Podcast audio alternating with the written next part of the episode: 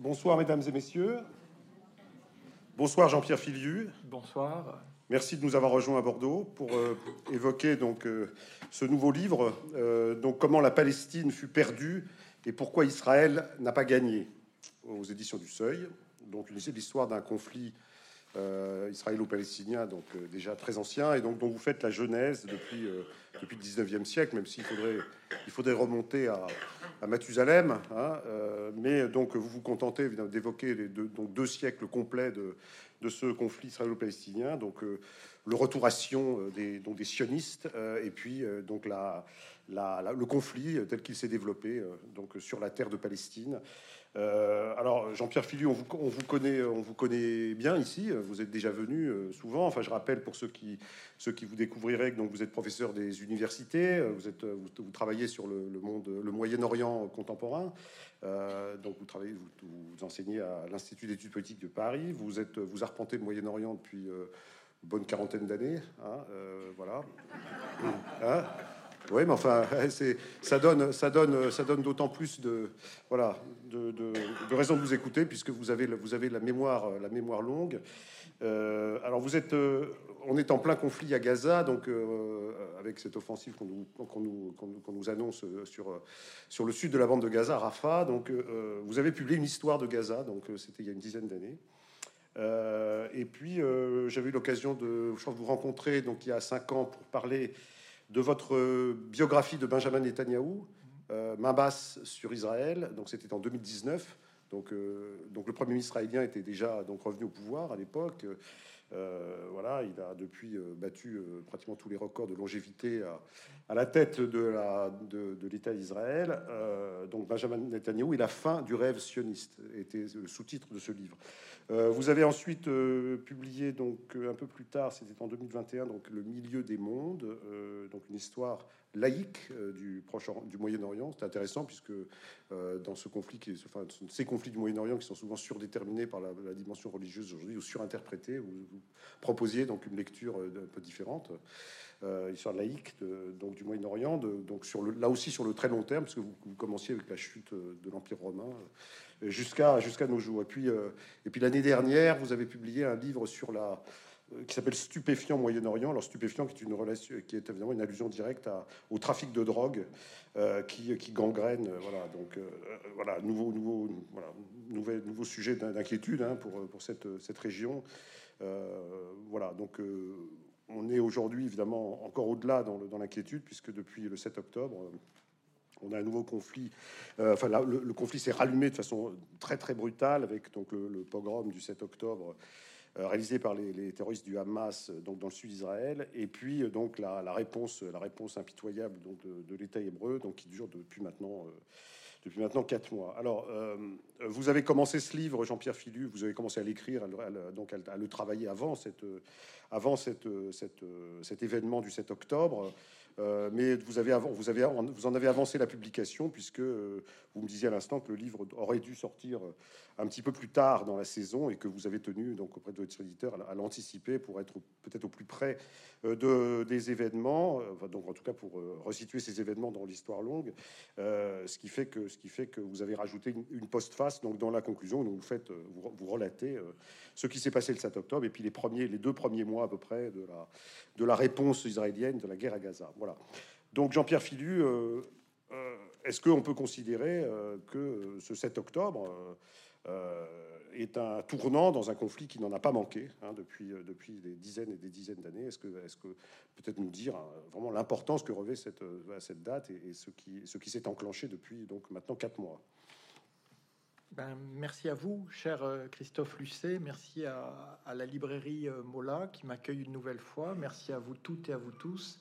Je dirais surtout à ceux qui sont debout et dont je, loue euh, euh, la, résilience hein, et, la volonté euh, d'assister à, cet échange. Le 7 octobre à 14h, je suis au rendez-vous de- d'Histoire à Blois pour un débat sur l'I- l'Israël de Netanyahou. Et ma euh, réaction spontanée, j'avais déjà des nouvelles euh, qui euh, m'avaient convaincu d'abord du caractère atroce de ce qui était en cours et en, plus du, niveau absolument sans précédent de violence. Et donc ma réaction spontanée, ça a été solidarité avec toutes les victimes, parce que je savais déjà, je ne pouvais pas imaginer le bilan.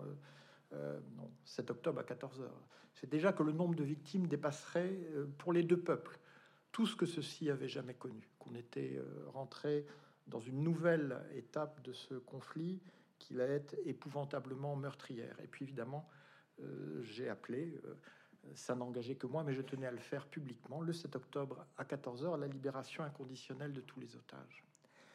Euh, ce livre est, pour moi le, plus important que j'ai jamais rédigé. Alors on dit souvent ça chaque fois qu'on publie un livre, mais c'est parce que j'espère que dans un débat dont le moins qu'on puisse dire et qui n'a pas brillé par le respect et la tolérance euh, ces derniers mois sur cette question, essayer de ramener euh, la raison, la mesure euh, qui sied à la perspective historique et essayer justement au-delà de la sidération, de la rage, du désespoir, de la colère, de la peine, de la douleur qui peut nous agiter tout à fait légitimement depuis le 7 octobre, à, cause de ce qui s'est passé dans le sud d'Israël ou à cause de ce qui se passe en ce moment même à, Gaza et depuis plus de quatre mois, euh, de montrer que tout ça s'inscrit dans un processus euh, historique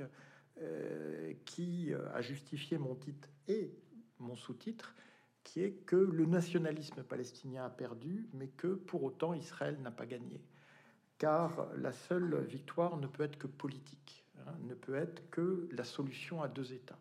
Alors quand on dit ça, euh, euh, jusqu'à assez récemment, c'était de l'ordre du slogan, du mantra, euh, de la formule un peu obligée, sans que ça oblige. Or, on voit que maintenant, l'horreur qui a été atteinte oblige à ce que euh, une sortie de ce conflit qui n'a que trop duré euh, soit enfin tracée. Et donc ce que je voulais, ce que je veux avec ce livre, ce que je veux dans notre échange ce soir, euh, c'est à la fois dépassionner hein, et montrer par un, raisonnement construit, argumenté, sourcé, 432 pages, des cartes, trois index, que euh, dans toute cette histoire, il y a clairement euh, euh, le plus fort et le plus faible. Et j'essaie d'expliquer voilà, les forces du sionisme puis d'Israël et les faiblesses des Palestiniens, mais aussi que le schéma d'interprétation que j'avais élaboré avant le 7 octobre a été confirmé hein, dans toutes ses dimensions. Hein, et ça m'a même, j'avoue, un, peu surpris que ce soit aussi clair et, que donc je pense avoir légitimement euh, une contribution à apporter à, ces questions euh, qui nous taraudent, hein, tous et toutes, face, à, ce drame euh, absolu, et qui est maintenant un drame absolu parce que il faut à tout prix sortir de la logique du jeu à somme nulle dans ce conflit très particulier, très spécifique, entre autres parce que il n'a que trop duré. Euh, les pertes des uns ne se traduisent pas mécaniquement en gains pour les autres. Sinon, hein, Israël, puissance nucléaire, euh, jouissant de tous les euh, atouts de cette puissance sur le plan international, n'aurait pas subi le choc terrible du 7 octobre. Hein, on doit excusez-moi d'employer un terme un peu impératif, mais envisager du gagnant-gagnant et sortir du jeu à somme nulle. Et le gagnant-gagnant, eh bien, effectivement, c'est une façon de euh, réconcilier le rapport de force écrasant en faveur d'Israël, et donc la victoire qu'Israël est euh, légitimement en droit de euh, revendiquer, mais qu'elle ne pourra concrétiser que par cette solution à deux États qui, dans un rapport de force très défavorable au nationalisme palestinien, verra un minimum de droits nationaux enfin reconnus euh, à, cette population. Alors, vous parlez de solution à deux étapes. Bon, c'est un petit peu, peu l'horizon de ce livre, hein, puisque bon, c'est d'ailleurs dans les dernières lignes de ce livre, vous, là, vous en appelez euh, effectivement à, vous dites que le, la commotion du 7 octobre et ses suites sont tellement violents que, ça ne peut que finalement euh, paver peut-être. Hein, c'est peut-être, euh, c'est ce que disait d'ailleurs Elie Barnavi, l'historien israélien, donc à la, à la le, 9 ou 10 octobre, il disait, disait c'est tellement terrible que finalement c'est peut-être dans ce, dans ce drame-là que l'on pourra euh, paver la voie donc d'une solution, même, même si c'est atroce ce qui se passe en ce moment. Aidez-nous, disait, aidez-nous à, le faire. Alors, il y a dans votre livre, vous revenez un peu sur les. Vous avez parlé d'un jeu perdant-perdant, et en espérant qu'il y aura un jour une solution gagnante-gagnante pour ces deux peuples. Euh, dans ce jeu perdant-perdant, euh, donc que, votre titre euh, dit bien, il y a quand même, il y a, y, a, y a, quand même une disproportion très forte entre, entre d'un côté les atouts d'Israël et puis les, les lacunes, les, les handicaps des, des, Palestiniens. Alors vous en citez trois de chaque côté. Il y a trois atouts forts de votre point de vue d'Israël dans cette, dans cette lutte euh, euh, presque séculaire. Euh, trois atouts forts. Et la, et la Palestine, elle a trois, trois, handicaps, handicap presque rédhibitoires. Alors je les cite parce que rapidement, parce ensuite on va peut-être un peu les commenter.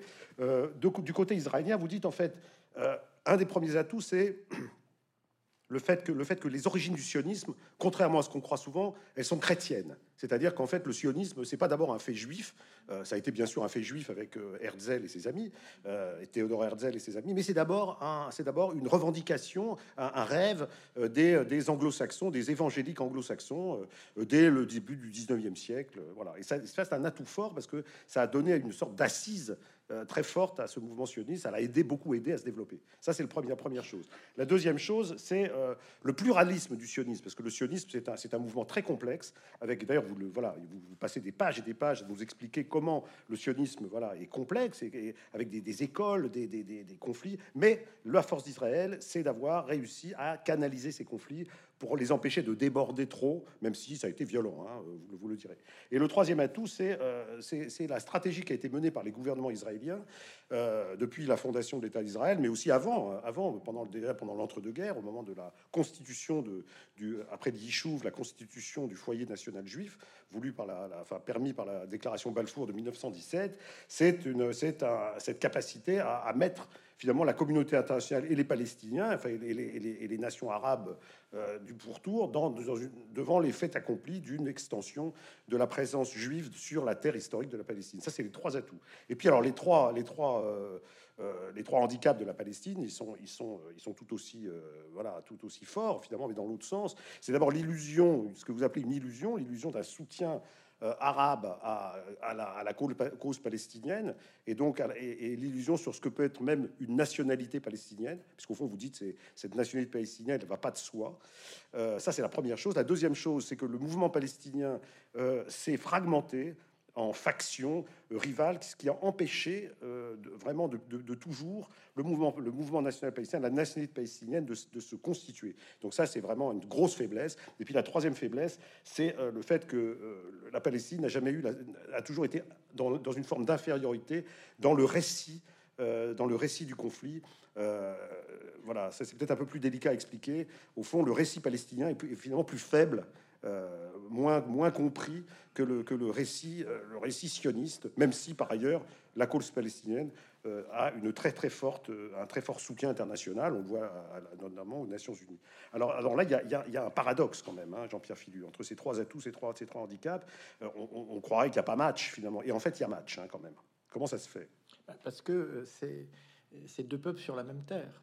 Donc ces deux peuples sur la même terre, ils coexistent. Euh, j'ose même pas dire qu'ils cohabitent, mais ils coexistent de toute façon, hein, dans des proportions qui, vont varier. Hein. On a 10% euh, de population juive au moment de de la victoire fondatrice du sionisme, qui est la déclaration Balfour en 1917, vous l'avez rappelé, par laquelle le gouvernement britannique accorde son soutien, je cite de mémoire, à l'établissement d'un foyer national juif en Palestine.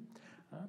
Alors, je précise simplement, le, sionisme chrétien est antérieur, mais c'est pas lui qui a créé le sionisme juif. C'est lui qui a suscité chez les décideurs occidentaux et avant tout les décideurs anglo-saxons d'inspiration évangélique une prédisposition à soutenir une entreprise qui, à cette époque-là, était euh, très minoritaire, très balbutiante, euh, et, très minoritaire dans le monde juif, hein, très minoritaire dans le monde juif.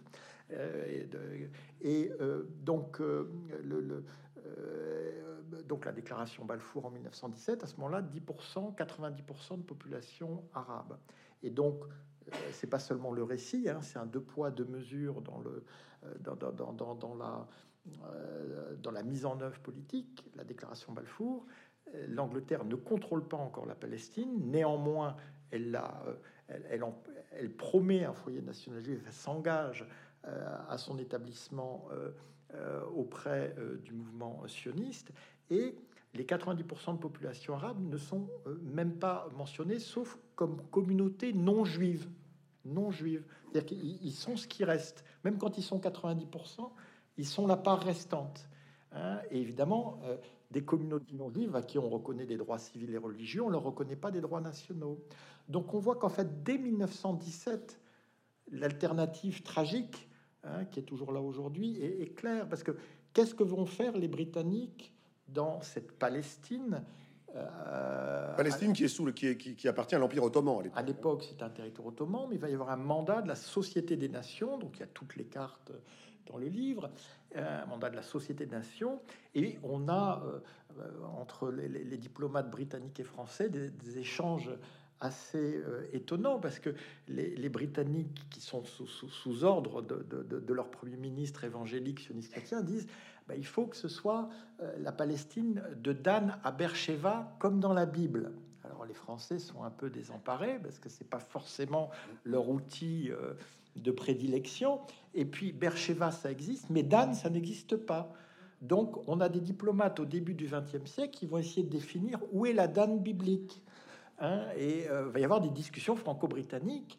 Et finalement, on va décider que c'est Metula qui est dans le, le, le, droit, de, la Galilée. Hein, voilà, l'extrême nord. Il y a une population largement francophone en Israël aujourd'hui. Et, euh, et, et, mais les Français, les Britanniques qui discutent de tout ça avec les Britanniques en liaison avec les sionistes, mais personne ne va demander l'avis des Arabes. Personne. Hein. Euh, donc il y, a ce déni euh, qui, intervient très tôt. Quant au nationalisme arabe, comme vous l'avez dit, ils considèrent que euh, leurs ambitions pan-arabes sont trop importantes pour se perdre dans, dans, ces discussions sur ce petit bout du monde arabe qui est concerné par la colonisation sioniste. Donc ils sont prêts, le, le roi Faisal à l'époque. Il faut rappeler que les Britanniques promettent aux Arabes un royaume. Hein. Un royaume. Après la chute de l'Empire ottoman, euh, ils Et donc le, celui qui va devenir le roi, l'éphémère roi Faisal de Damas, signe avec euh, Chaim Weizmann pour le sionisme un accord euh, qui, même s'il est conditionné, endosse le, projet de, colonisation en Palestine pour permettre à ce roi d'avoir son royaume arabe depuis Damas. Donc tout ça tout ça, c'est il y a plus de 100 ans. Et en fait, quand le mandat va finalement être institué, euh, donc en 1922, il incorpore cette déclaration Balfour. Je dis tout ça parce que on, est dans ce qui se passe aujourd'hui. Hein. et euh, dès le mandat, il y a une alternative qui est très simple.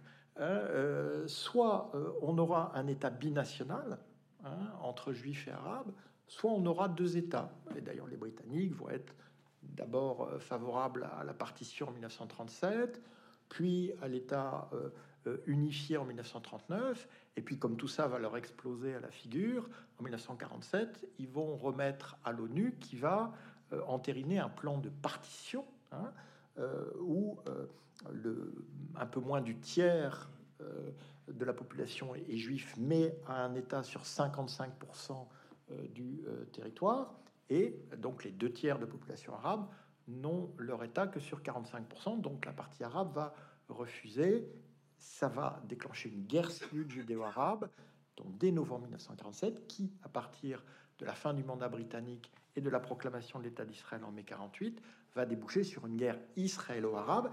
Et cette guerre israélo-arabe, avec cinq États qui attaquent le jeune État d'Israël, l'Égypte, la Transjordanie, la Syrie, le Liban et l'Irak, va faire qu'on va oublier le conflit israélo-palestinien qui est pourtant au cœur. Et qu'est-ce qui va rester, là encore hein, Cette population, elle est résiduelle, même quand elle est majoritaire. Hein, il va rester les réfugiés. Hein, les réfugiés qui n'auront pas de représentation nationale. Et, euh, on aura euh, Israël sur 77% de la Palestine historique, la Jordanie qui en accède 22%, et qu'est-ce qui reste Qu'est-ce qui reste? Le 1%, la bande de Gaza. La bande de Gaza. Et donc, tout est là. Tout est là. Donc sur la bande de Gaza, depuis 1948, on a un tiers de population autochtone et deux tiers de réfugiés. Donc inévitablement, une, euh, le, berceau euh, du, nationalisme palestinien moderne, les Fédaïnes, euh, le Fatah, l'OLP et beaucoup plus tard les Intifadas et, le Hamas. Alors dans les deux cas, de côté israélien et côté palestinien, évidemment, il des, il y a des euh, des, lignes très très différentes. Prenons les sionistes par exemple. Vous avez mentionné le, plan de partage de, 47 euh, qui, va satisfaire euh, une partie des sionistes qui, considèrent que c'est un bon deal finalement. Et puis vous avez toute une partie qui considère que la terre d'Israël doit être beaucoup doit englober l'ensemble de la Palestine.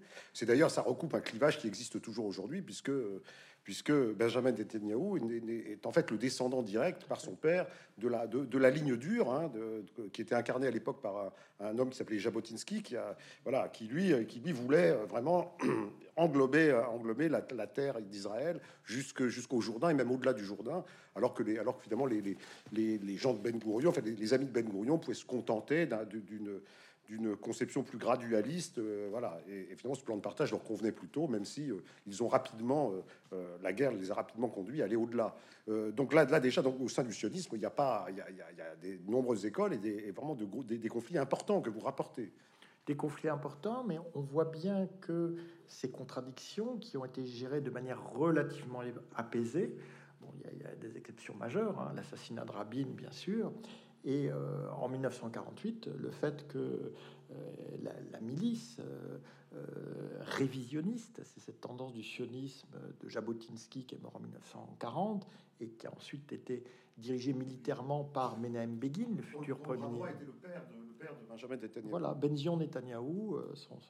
Et donc, il y aura des affrontements hein, et la, milice sera dissoute. Mais on voit que, quelle que soit l'intensité de ces contradictions, il y a une discipline générale au sein du mouvement sioniste qui fait que euh, euh, il, y a, une cohabitation dans, la durée. Et puis, euh, on voit aussi que ces extrémistes permettent aux dirigeants du moment, Ben Gurion en 1948, Netanyahou aujourd'hui, de dire ah ben vous voyez tous ces extrémistes euh, heureusement que moi je suis un homme d'État euh, responsable hein, et si vous m'aviez pas euh, ce serait vraiment terrible. Donc il faut me donner tout ce que je demande tout tout tout tout tout hein, hein, parce que sinon vous avez ces extrémistes qui sont infiniment plus exigeants que moi et ça c'est vrai que ça a fonctionné de, de, manière implacable. Et, euh, ça s'explique, il n'y a, pas du tout de, machiavélisme ou de stratégie cachée. C'est la nature profondément démocratique du sionisme et la nature profondément démocratique du euh, euh, système parlementaire israélien. Circonscription unique à la proportionnelle. Ça veut dire que, à la différence de la France euh, lors des législatives, vu que c'est un scrutin législatif qui euh, euh, prévaut en, Israël, chaque voix a le même poids en Israël. Hein, voilà. Et donc, sur le principe, c'est évidemment très réconfortant, mais la réalité, c'est que c'est une prime aux, minorités actives. Hein, qui, peuvent constituer des groupes et du coup, il a fait une charnière, des dont... charnières dont dépend le, euh, euh, le salut euh, du gouvernement. Donc Netanyahou et voilà, moi j'étais passionné de, travailler sur lui, voilà, intellectuellement. Voilà. Après, les, jugements qu'on porte peuvent, être plus contrastés, mais Netanyahou, en, fait, il fonctionne toujours pour rester au pouvoir de manière euh, aussi continue et revenir au pouvoir alors qu'on pensait qu'il l'avait perdu de manière définitive en 2021. D'abord, le contrôle, euh, mais vraiment implacable du Likoud, donc du parti révisionniste, hein, donc qui est aucune personnalité qui émarge du Likoud. Ensuite, l'alliance avec les partis ultra-orthodoxes, hein, qui ont toujours, euh, d'où donc des positions très favorable aux religieux, qui, qui, qui, trouble beaucoup la, la, composante laïque et libérale de la population israélienne, et après jouer justement avec le feu extrémiste. Hein. Et là, il faut savoir qu'il a des, des, alliés suprémacistes à qui il a remis des, ministères de souveraineté. Alors, il faut, vous avez parlé de ce schéma, donc on retrouve tout le long de l'histoire d'Israël. Donc, c'est vrai que Netanyahou, aujourd'hui, dans ce gouvernement qu'on dit être le plus à droite de l'histoire d'Israël, euh, il, il, veut apparaître toujours comme un modéré par rapport à Bezalel Smotrich, par rapport à Itamar Ben-Gvir, euh, qui sont des, qui sont eux des, bouts de feu, hein, euh, qui sont, qui sont, qui sont au soutien des, colons les plus, les plus radicaux, qui veulent vraiment la colonisation complète de la Cisjordanie, voire éventuellement davantage, voire même transférer aujourd'hui. Certains parlent même de transférer des Palestiniens ailleurs. Alors, on ne sait pas trop bien où. Hein, Jordanie, euh, Égypte, euh, on ne sait pas trop, euh, Liban, enfin voilà. Et, ces gens-là, et ces gens-là, évidemment, comment, comment dire, Netanyahou fait, mine de les retenir. Hein, voilà, il fait mine de les retenir, mais quand ils tiennent un meeting ouvert en faveur de la, non seulement de la réoccupation, mais de la recolonisation de Gaza, il y a un tiers des membres du gouvernement. Il n'y a, a, pas uniquement les suprémacistes. C'est-à-dire que la, la, c'est une logique assez perverse qui fait que, euh, tout en disant je les retiens, je les contrôle, très souvent ce sont eux euh, qui donnent le ton, hein, surtout en période de, conflit euh, et d'affrontement. Alors vous avez dit que vous avez dit donc que les sionistes parviennent à canaliser leurs, divergences pour parce qu'en fait ils ont une dynamique, ils ont un, but quand même, même s'il n'est pas dans les détails exactement superposable, il est quand même commun. Et puis de l'autre côté, donc chez les Palestiniens, c'est un peu le contraire, c'est-à-dire qu'il y, a ils sont, ils sont dans une position défensive, et dans cette position défensive, ils sont divisés. Euh, alors, expliquez-nous un peu la mécanique de cette division palestinienne, parce qu'au fond, ils devraient être unis comme un seul homme pour repousser, repousser ce qui juge être l'envahisseur. Or, c'est pas, c'est pas tout à fait ce qu'on observe. Euh, et, euh, et, en tout cas, à part Arafat, qui est parvenu donc à, incarner un nationalisme palestinien, tout en faisant, en ménageant un peu les différentes tendances, les Palestiniens sont jamais véritablement arrivés à, à, établir un front commun face à, face à Israël. Alors, comment, comment cela se fait-il et quelle est la, quelle la, mécanique de, cette, cet échec-là?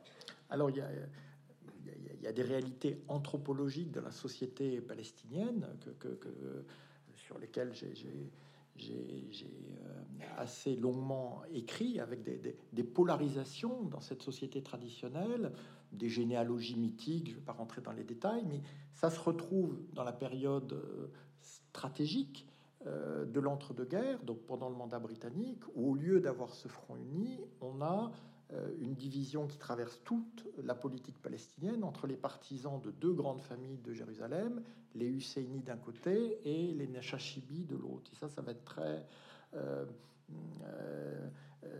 ça va beaucoup affaiblir le mouvement palestinien. Et puis après, faut quand même comprendre qu'on parle d'une population qui a connu des vagues de répression euh, régulière, continue, du temps du mandat britannique, il y a la grande révolte arabe de 1936 à 1939, euh, c'est euh, un, Palestinien sur 200 est tué, 0,5%. Hein, les exilés, les emprisonnés. Donc, en fait, le mouvement nationaliste est, est, largement décapité. À bien des égards, la Palestine est déjà perdue pour les nationalistes dix ans avant la fondation de l'État d'Israël parce qu'ils n'ont plus de mouvement national. Hein. Un nationaliste. Ils ont perdu des leaders. Hein. Les leaders, les cadres, les, les, les, les réseaux, euh, un nationalisme ne se crée pas à l'état, à l'état gazeux. Donc, ils vont être complètement euh, affaiblis face à, un mouvement sioniste qui est évidemment galvanisé euh, par l'urgence existentielle de la Shoah hein, face à eux. Et en plus, il va y avoir les États arabes qui vont intervenir et qui évidemment vont dire que la Palestine est beaucoup trop importante pour la laisser aux seuls Palestiniens. Et après, vous avez l'Exode. Or, dans l'Exode, euh, un des mécanismes de survie va être la reconstitution et la préservation dans l'exil des solidarités traditionnelles. Donc, euh, des allégeances hein, familiales, et autres. Hein. Il, y a une, structure de base d'ailleurs dont vous parlez. Oui, la hamoula, donc euh, on peut, peut, traduire par clan, par euh, par tribu, mais enfin bon, voilà, la hamoula, c'est c'est un agrégat de famille, hein, c'est ça. Voilà, et, et, alors il y a toujours euh, un ancêtre plus ou moins avéré, mais en, fait on, s'agrège, c'est une solidarité, on, on, agrège les nouveaux venus, Mais et donc vous avez ça, vous avez toujours la répression qui continue. Hein. Pendant ce temps-là, il faut, quand même se rappeler qu'il y, y, a beaucoup de morts, de liquidations, de, sous le mandat, euh, sous le mandat. Euh, et, puis après, pendant l'Exode, pendant, le, les différents régimes arabes qui vont réprimer le nationalisme palestinien, hein, euh, la Jordanie. oui, on pense à Septembre Noir, par exemple, en 1970. le régime Assad, mais tous les régimes arabes vont, vont, vont faire de même. Et donc, euh, vous, allez, vous allez avoir, euh, du fait de la répression, du fait du choix de la lutte armée de la clandestinité, bon, la lutte armée de la clandestinité, c'est pas les meilleurs ingrédients pour la démocratie interne, hein, généralement. Hein. Donc, euh, des, groupes qu'on va appeler les factions, on les appelle comme ça en, arabe, qui vont se structurer et qui vont devenir en fait des familles de substitution, parce que l'espérance de vie est quand même assez limitée, donc, ou l'espérance de, liberté. Donc le groupe prendra en charge la famille euh, si on est emprisonné ou si on est tué. Donc ça devient vraiment euh, euh, un, l'adhésion à ce groupe est, fondamentale. Et, donc, du coup, on, perd l'objectif général, la, vision. Alors, il y a eu un débat très vif au sein de l'Organisation de libération de la Palestine, dont Arafat prend le contrôle en 1969. Et euh, on lui dit, mais euh, faut faire comme les Algériens. Hein, bon, voilà, le Front de Libération Nationale. faire comme les Algériens, ça veut dire, ça veut dire euh, faire, faire le ménage. Voilà. Hein, je ne vais pas rappeler la guerre algéro-algérienne qui s'est déroulée à l'intérieur de la guerre d'Algérie et qui a été épouvantablement sanglante. Et Arafat refuse. Il refuse publiquement. Il dit Nous sommes un petit peuple. Nous sommes un petit peuple de Hamoula. Nous, sommes un petit. Nous ne pouvons pas nous infliger cette violence. Et moi, je suis le chef d'un peuple en exil. Et si c'est par la violence que je m'impose, eh bien, je n'aurai pas de légitimité à représenter toutes les composantes d'un peuple qui est un peu à Gaza, un peu en Jordanie, un peu sous occupation, un peu au Liban, etc. Donc, évidemment, il y a eu des règlements de compte interne. Il ne faut pas du tout euh, idéaliser. Même Arafat a ordonné des assassinats d'autres euh, Palestiniens. Mais il n'y a pas eu le euh, euh, mécanisme algérien. Donc du coup, il y a eu cette diversité, mais au lieu que les extrémistes euh, favorisent un rapport de force, les extrémistes ont toujours plombé le rapport de force. des Palestiniens, vu que ce qui est vrai du côté israélien est aussi vrai du côté des Palestiniens, il pouvait pas y avoir de victoire militaire, il pouvait pas y avoir de solution militaire. Et on voyait que plus il y avait de violence, plus ça euh, raviver dans la société israélienne l'angoisse de euh, euh, l'anéantissement. Qu'est-ce qui amène le processus de paix? C'est un soulèvement non armé, la première intifada, la révolution des pierres. Or, au moment où l'OLP prend cette voie, reconnaissance d'Israël, processus de paix, coexistence pacifique, le Hamas émerge. Et on a de nouveau la polarisation, mais cette fois entre le Hamas et l'OLP, donc Hamas, c'est l'acronyme arabe de Mouvement de la résistance islamique, mais ça c'est presque des détails. L'important c'est que le Hamas récupère la revendication de libération de la Palestine qui était jusqu'alors euh, l'apanage de, l'OLP et qu'elle abandonne en reconnaissant euh, Israël. Donc, en fait, depuis, euh, les, le conflit entre les deux grandes familles de Jérusalem dont vous avez parlé au début, jusqu'à la partition de fait du mouvement palestinien entre le Hamas et le, Fatah de, Mahmoud Abbas, euh, finalement, là, ça a été une, histoire continue. Sans l'unification ne s'est jamais faite. Euh, lorsque le Conseil national palestinien euh, s'est constitué, en fait, ça a été, ça, on a simplement tenté de, rassembler au sein d'une une seule organisation des, lignes divergentes qui continuaient à se, qui continuaient à lutter les unes contre les autres. Il n'y a jamais eu réellement de de, tentatives, enfin de, l'unification n'a jamais fonctionné. Hein. L'unification fonctionne autour de l'OLP comme représentant légitime du peuple palestinien parce qu'il y a l'intifada, parce qu'il y a la population qui se rallie à la perspective de la solution à deux États. Tant que cette perspective existe, c'est-à-dire concrètement tant qu'Arafat euh, est, vivant, hein. je rappelle qu'Arafat sera assiégé dans la présidence palestinienne à Ramallah. il est décédé en 2004. Il est hein. décédé en 2004 dans la banlieue parisienne, euh, où il a été accueilli dans un hôpital euh, militaire. Euh, et tant qu'il y a cette perspective, parce que Arafat ne voulait pas de guerre civile palestino-palestinienne pour toutes les raisons qu'il avait évoquées depuis des, décennies. Et donc, à partir de ce moment-là, on va voir Mahmoud Abbas, qui est son successeur, qui est beaucoup moins charismatique. Hein. je me rappelle à Beyrouth, il y, a, il y a 40 ans, on l'appelait le Mouazaf, le fonctionnaire, ce qui, dans un milieu de Fedaï, n'était pas forcément l'appellation la plus euh, emphatique. Et en même temps, c'est un pionnier du processus de paix. Dès 70, il entretient des contacts secrets avec des pacifistes israéliens. Donc, là, le Premier ministre qui est Ariel Sharon, hein, qui, est, lui aussi général décoré, mais quelqu'un qui a combattu l'OLP à Gaza dans les années 70, à Beyrouth dans les années 80, et qui veut euh, défaire euh, une fois pour toutes le projet national palestinien et instaurer des frontières sûres pour Israël.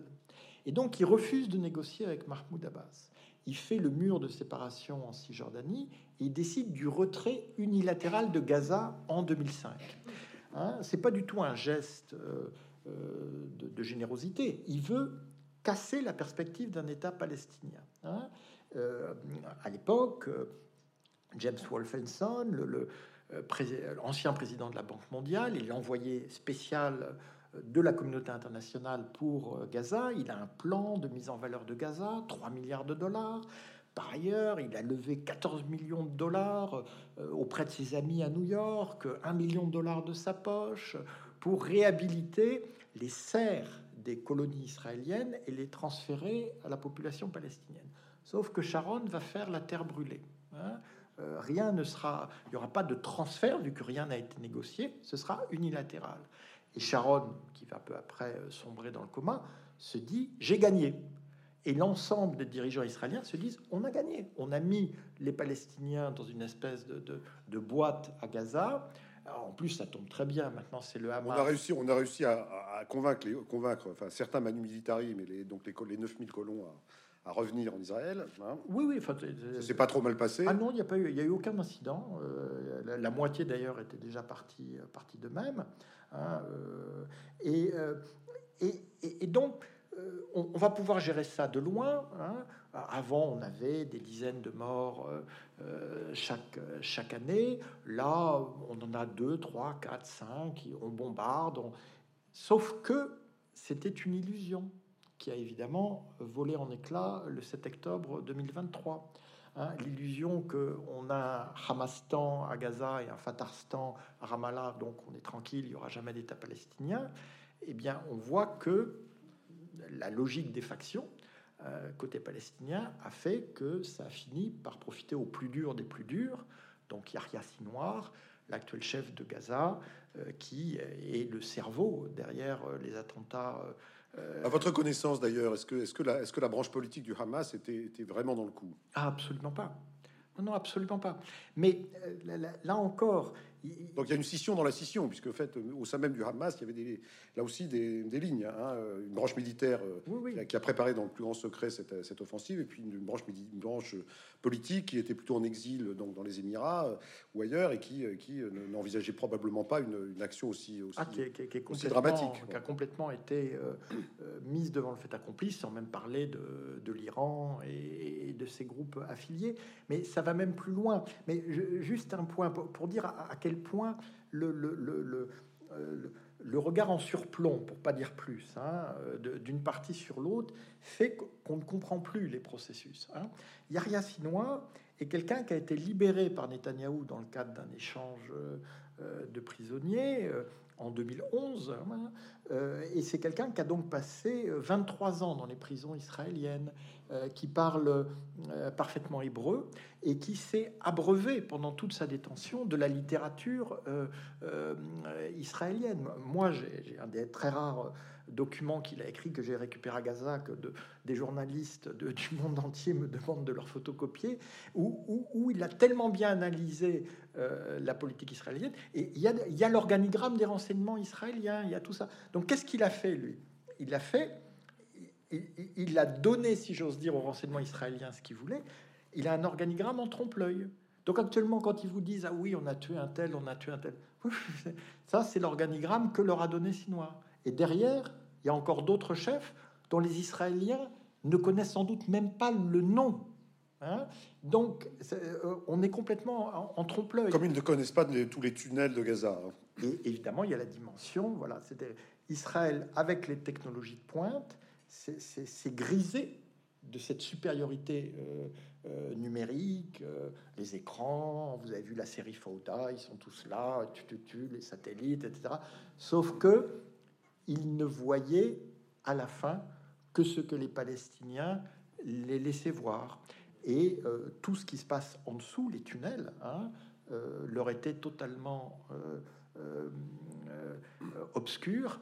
Et voilà, bon, l'historien, dans l'histoire. Vous avez vu que le, vous avez vu que le producteur de la, de la, de la série Fauda est mort au début de l'offensive. Non, mais on, on, a en permanence hein, dans cette tragédie un, choc entre fiction et réalité qui est, qui est, très troublant.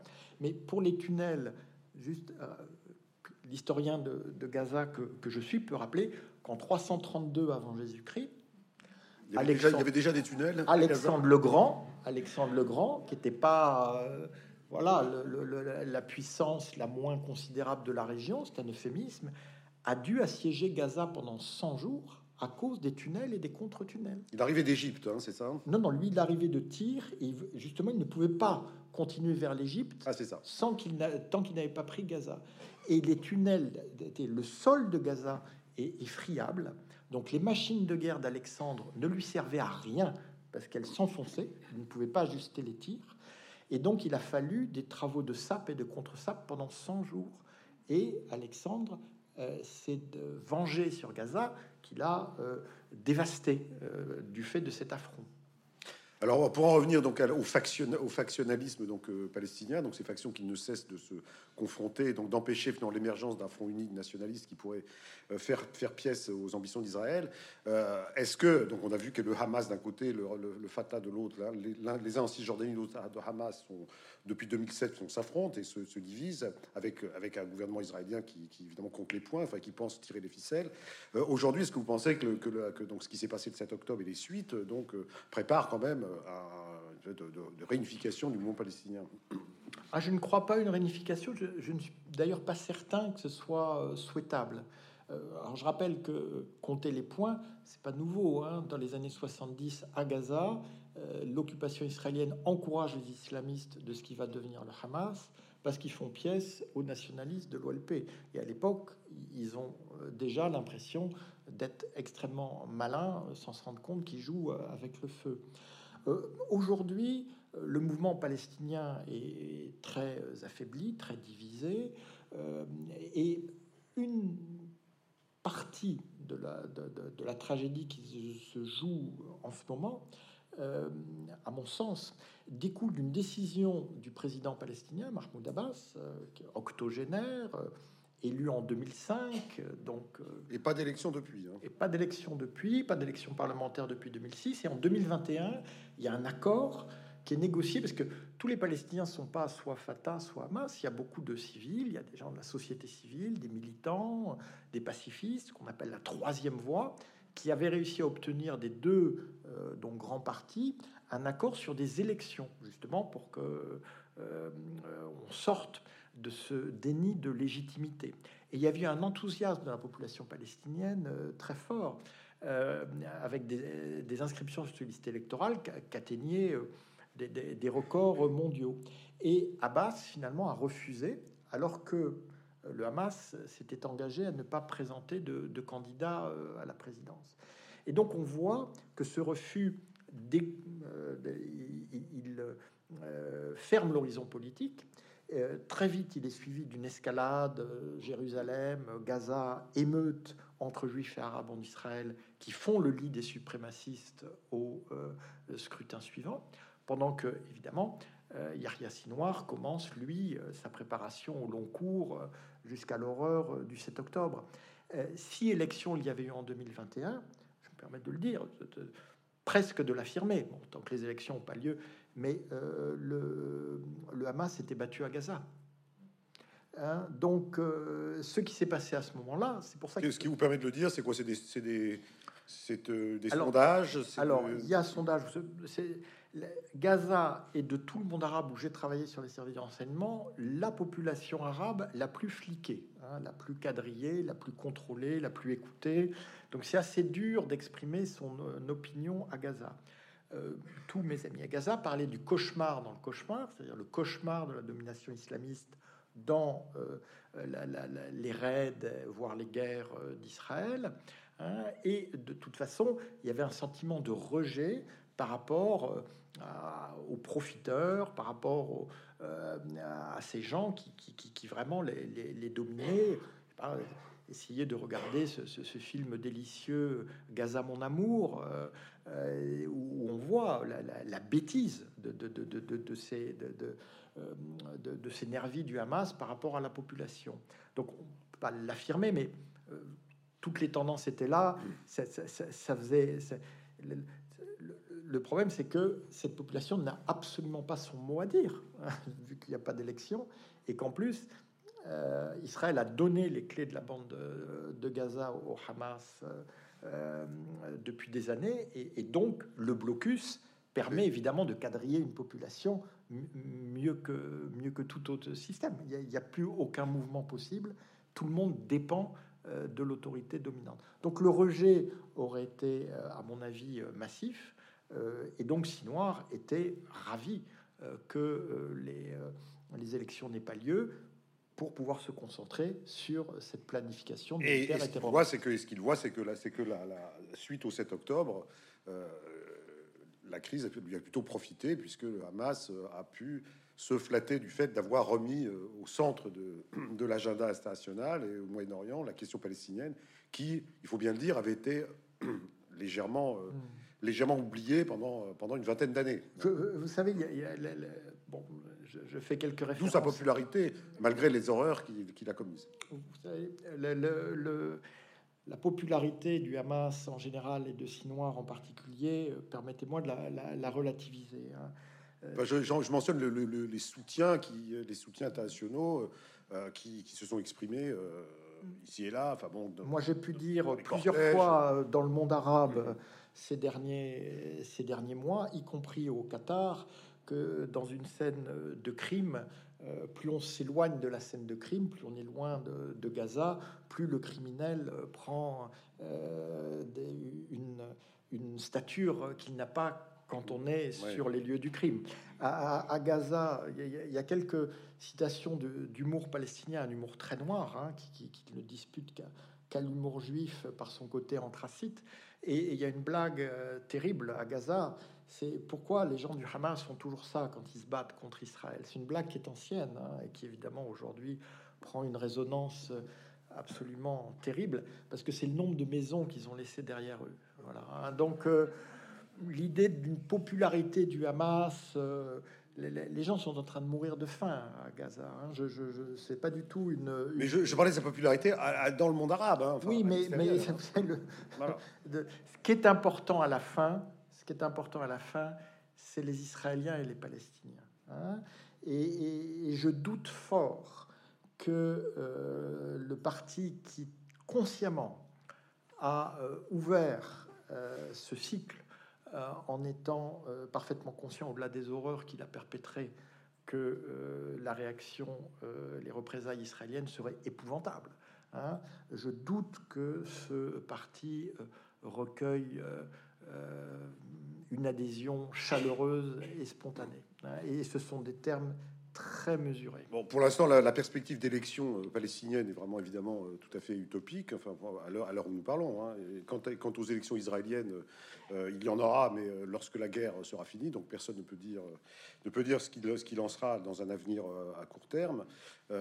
néanmoins, bon, le, vous êtes historien, vous n'êtes pas, vous n'êtes vous, politologue, mais vous n'êtes non, vous n'êtes pas Madame Soleil. Mais qu'est-ce qu'on peut dire, qu'est-ce qu'on peut dire sur euh, voilà l'avenir, l'avenir proche? Est-ce qu'on peut à supposer que la guerre se termine plus ou moins rapidement, est-ce que, que va-t-il se passer sur ce champ de ruines? Est-ce que c'est, est-ce qu'il y a une chance euh, que ce, cet antagonisme séculaire que vous décrivez donc euh, avec une minutie remarquable puisse puisse voilà déboucher sur une Sinon, une solution à deux États, parce que bon, y a tout le monde n'est pas d'accord avec ça, mais euh, en tout cas déboucher sur une, sur perspective politique sérieuse. Alors d'abord, il faut comprendre que euh, il y a les fauteurs de guerre qui ont intérêt à ce que la guerre dure le plus longtemps possible. C'est évidemment le cas du Hamas, c'est évidemment le cas de Netanyahou. Hein. Euh, Netanyahou risque la prison hein, pour fraude, abus de confiance et corruption. Donc il a vraiment intérêt à rester le plus longtemps possible à la tête euh, du gouvernement. Il est hanté par le précédent de son prédécesseur, Ehud Olmert, qui a été emprisonné pendant 18 mois, et sans doute que pour lui, la peine serait plus lourde. Donc il y a les fauteurs de guerre qui disent c'est inextricable, on n'y arrivera jamais, on n'y arrivera jamais. On parle euh, d'un territoire euh, qui est relativement limité, on parle de 14 millions euh, de femmes et d'hommes, la moitié de juifs, la moitié d'arabes. On parle d'un dossier qui a alimenté les plus grosses bases de données juridiques de toute la diplomatie internationale. On sait tous ce qu'il faut faire on a tous les cartes, on sait parfaitement qu'il faudra euh, une annexion de blocs de colonies euh, par Israël en contrepartie de euh, compensation territoriale pour le futur État palestinien. On sait que cet État devrait être démilitarisé, démocratique. Bon, maintenant, il faut le faire. Et pour le faire, on ne peut absolument pas prétendre que un jour les Israéliens et les Palestiniens arriveront à s'entendre ensemble. C'est une insulte euh, à l'intelligence et une insulte aux souffrances que ces deux peuples vivent. Ces deux peuples ont besoin d'être aidés pour sortir de ce cycle euh, de violence absolument euh, destructrice, voire autodestructrice. Or aujourd'hui, on voit bien. Hein, aujourd'hui, jamais Israël n'a connu des pertes pareilles. Euh, malgré euh, l'histoire absolument tragique du peuple juif, et jamais euh, le peuple palestinien, malgré la série de tragédies qui ont ponctué son histoire depuis la Nakba, donc la catastrophe depuis de 1948, n'a connu de telles souffrances. Hein. On, on, est déjà beaucoup plus de morts que pendant la Nakba de 48, beaucoup plus de déplacés. C'est un puissant fond. Donc soit on s'y enfonce. Hein, euh, mais à ce moment-là, euh, là, effectivement, euh, il faut savoir que la prochaine guerre sera encore plus terrible que celle-là. Hein, voilà, c'est tout. Hein, et, soit, une fois pour toutes, on décide de solder le conflit. et cette solution à deux États sera négociation des conditions de la défaite palestinienne, parce qu'il y a défaite palestinienne, et sera donc euh, victoire historique pour le projet sioniste. Donc il faut arrêter de présenter ça comme euh, des concessions absolument insupportables qu'on demanderait à Israël alors qu'il s'agira de territoires qui ne sont pas israéliens, hein, mais des territoires actuellement occupés. Hein. Et, euh, et, enfin, on mettra un terme. Il faut voir que, le scandale de cette guerre qui n'a que trop duré mine littéralement les relations internationales. Et il y a un an, j'enseignais à, Kiev la dimension euh, internationale de l'invasion russe. Aujourd'hui, le bénéficiaire absolu de toute cette horreur, c'est Vladimir Poutine, qui, n'a rien à faire qu'à regarder et qui voit euh, les Occidentaux euh, s'enfoncer dans leurs contradictions, pour pas dire plus, qui voit les normes de droit et de justice être complètement piétinées, Comment après on va dire ah non, il faut pas occuper des territoires, il faut pas bombarder des, infrastructures civiles, il faut euh, euh, protéger les populations. Là, là vraiment, lui, il, est, il est aux anges. Alors, si jamais on reconstitue le trio euh, Poutine, Netanyahou, Trump, là, hein, or c'est cela que, que, que Netanyahou a en tête. Donc, Là encore, il ne s'agit pas du tout de jouer Madame Soleil, il s'agit de dire très calmement, euh, l'alternative c'est ça. Hein? le, coût de la non-action, hein, on en avait souvent euh, parlé euh, pour d'autres tragédies moyen-orientales, le coût de la non-action est énorme. Le coût, le coût de la reconstruction de Gaza sera bien supérieur au plan que Wolfenson proposait en, 2000, en 2005 et sera bien supérieur au coût que causera la guerre suivante. Donc il y a peut-être un moment où littéralement, excusez-moi d'employer cette expression un peu euh, directe, il faut arrêter les frais. Et très concrètement, arrêter la tragédie, et arrêter donc, le bain de sang. Et donc là, là, une coexistence pacifique, on va pas parler de paix, mais enfin au moins de coexistence pacifique, donc passera, et ça il faut que les Palestiniens le sachent, passera par le fait l'acceptation d'une forme de défaite. Hein.